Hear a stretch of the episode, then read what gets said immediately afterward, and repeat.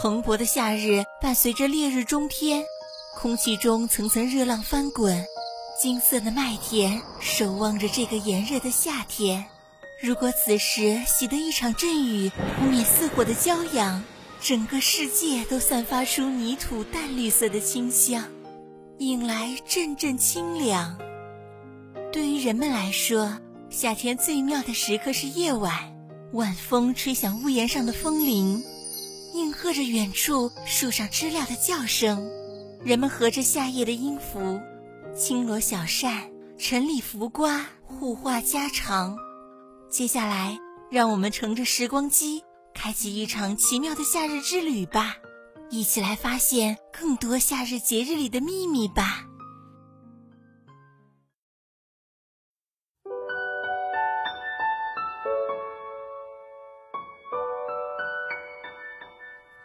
云梦如歌，宝贝，你听。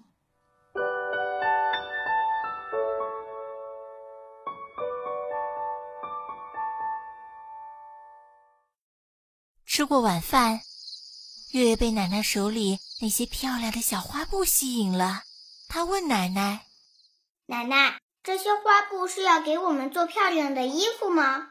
马上要过端午节啦，我要用花布缝一些香包，挂在你们床头，驱蚊防虫啊！哇，奶奶真是个厉害的魔术师！呵呵呵。谢谢月月的夸奖啊，奶奶真开心。农历五月初五是端午节，又叫重五、端午、五月五。端午节呀，处于湿热的仲夏时节，疾病瘟疫容易流行，所以人们将农历五月初五看作是。毒气流行的恶月恶日，要采取各种措施，避害驱邪。奶奶，你听我给你念念端午节的童谣怎么样？好啊，好啊，奶奶最喜欢听月月讲童谣了。五月端午日头红，做个香布袋巧玲珑。五月端午日头升，带上香布袋来驱虫。拴个斑脚娃，毒虫都害怕；带个斑不倒，毒虫都吓跑。阳光明媚的午后，妈妈和奶奶在家包粽子，不一会儿就像变戏法似的包出了一个个可爱的小粽子。妈妈说：“这端午节吃粽子是为了纪念伟大的爱国诗人屈原的。”奶奶说：“粽子。”有很多形状呢，有三角形、四角形、圆锥形。我们北方人吃的是甜粽子，放枣、豆沙馅儿；南方人吃咸粽子，放鲜肉、火腿、咸蛋黄馅儿。月月和亮亮都很惊讶。哦。原来吃粽子还有这么多讲究啊！哇，奶奶妈妈，我想学怎么包粽子，你们教教我吧。好啊，你看这儿哈，将两片粽叶正面朝上交替排好，环成一个圆锥体。左手捏紧四片叶子的交接处。先放少许雪白的糯米，再放入鲜红的枣和玲珑的豆子。左手握住锥筒，拇指和食指掐紧前端成角状，多余的叶子折到一边儿，捆上线绳，系个活扣。看，一个可爱的小粽子就包好了。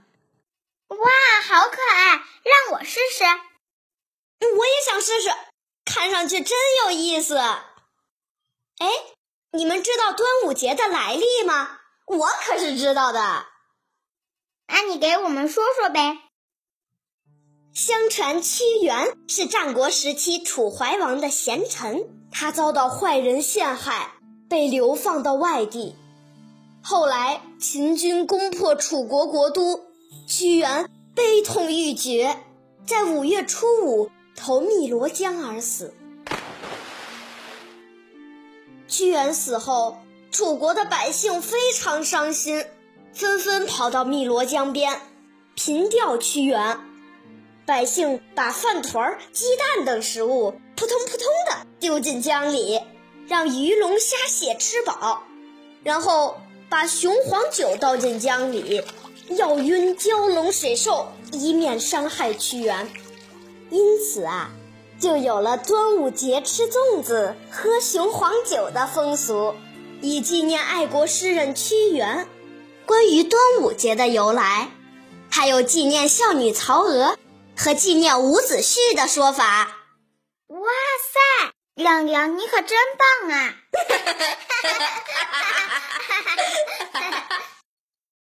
那我再来说一个端午节的童谣吧。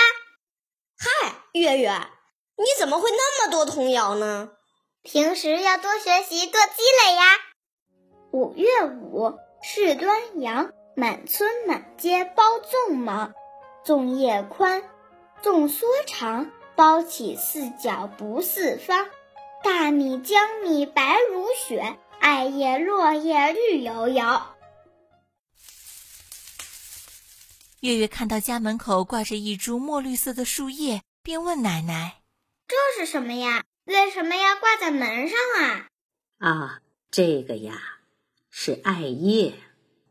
端午节挂艾叶。”能防蚊虫、去毒气，用艾叶泡澡、洗脸，能消毒杀菌，对身体有好处。爷爷在门上挂了一个精美的纸葫芦。奶奶说：“传说有一年呐，药王爷下凡，看到人间毒虫横行，瘟病四起，就把自己装神药的葫芦。”挂在一户人家门口，帮助人们灭毒虫、除瘟疫。从此以后，每到端午节，人们都要在门上挂葫芦。葫芦是福禄的谐音，挂葫芦就能收集福气。端午节的早晨，月月和亮亮起床时，发现自己的手腕上。都戴着一条漂亮的手链。妈妈说，这叫五彩线，一般由红、黄、蓝、绿、紫五种颜色组成。端午节后的第一个下雨天，把它解下来扔到水里，就像一条条游动的小水蛇，把不好的运气都带走了。麦子熟，日头毒。端午时节，蛇蝎、蜈蚣、壁虎、蟾蜍开始大量活动。四处觅食，极易伤人。人们想出各种办法来驱赶五毒。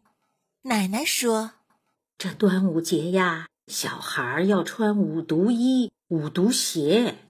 五毒衣是在黄色布料上绣上五种毒虫图样的坎肩儿，色彩很鲜艳。五毒鞋是黄色的布料做底。”绣上五毒的图案，穿上五毒衣、五毒鞋，五毒见了我们就会远远的躲开。快来吃五毒饼吧，这是端午节要吃的食物。五毒饼，我们吃了五毒饼会中毒吗？五毒饼没有毒，只是在饼上画着五毒的图案。人们希望吃了五毒饼可以消病强身、健康长寿。还有端午节中午要吃五红，五红即烤鸭、苋菜、红油鸭蛋、龙虾和黄鳝。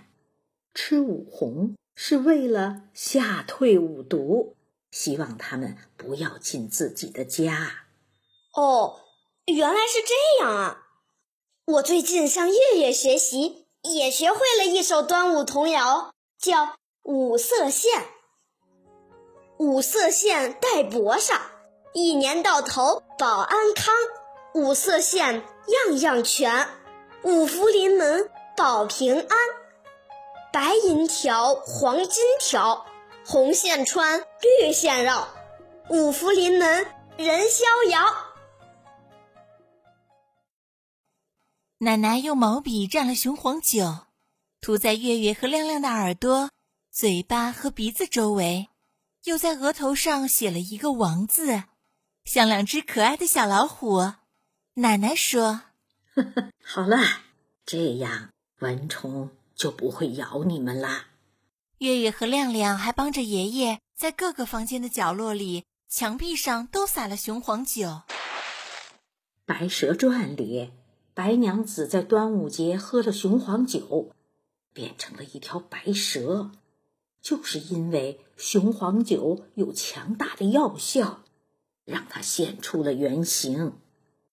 吃过晚饭后，爷爷奶奶和月月、亮亮。在电视上看到了南方的端午节有赛龙舟的活动，大家齐心协力一起划桨竞赛，场面十分的激烈。屈原死了以后，人们争先恐后的划船到汨罗江打捞屈原，后来就演变成端午节赛龙舟的习俗。现在人们赛龙舟之前也要祭祀屈原。睡前，奶奶把各种药草泡在浴盆里，给月月和亮亮洗澡。月月问奶奶：“这是什么草啊？为什么要用它来洗澡啊？”农历五月，爱犯皮肤病，人们就到山林里采各种草药，用来洗澡。百草都有神奇的药性，可以去除百病。采完百草，人们还要斗百草。有斗花草名的，看谁采的花草种类多；也有斗草的韧性的，看谁采的草不容易折断。还有呢，在我小的时候，端午节家里还会挂天师像、钟馗捉鬼图驱邪。传说张天师是太上老君的徒弟，能上天入地。呼风唤雨，降妖除魔。钟馗的脑袋像豹子的头一样大，眼睛像环形，皮肤很黑，还长着连鬓胡须，十分丑陋。但是他勇敢正直，阎王爷把他封为平鬼大元帅，在人间降妖捉鬼。古时候的人们。不懂得科学知识，认为端午节瘟疫容易流行，是因为妖魔鬼怪在作恶，所以挂二神图像，请他们降妖捉鬼。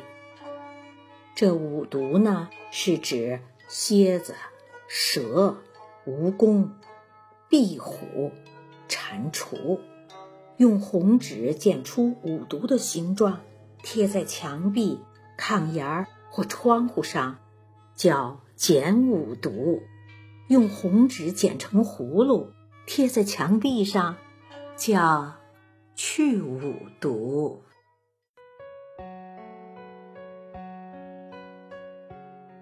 亲爱的宝贝，雪莹姐姐和雪莹月会大家庭的成员们，祝你和家人端午节快乐！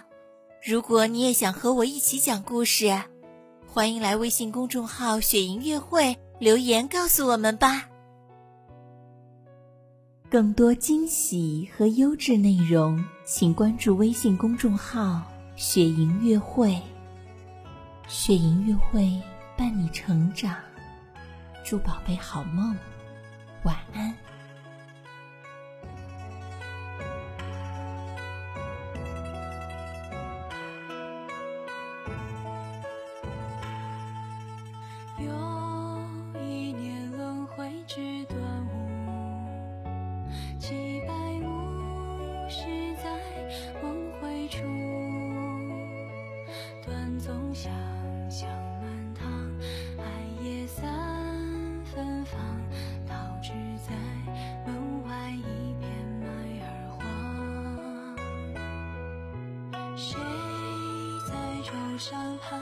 尘埃，朱砂酒解不了心中愁。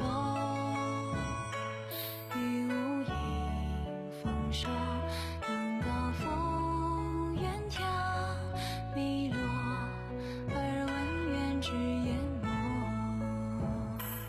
端午时，日月风云为诗。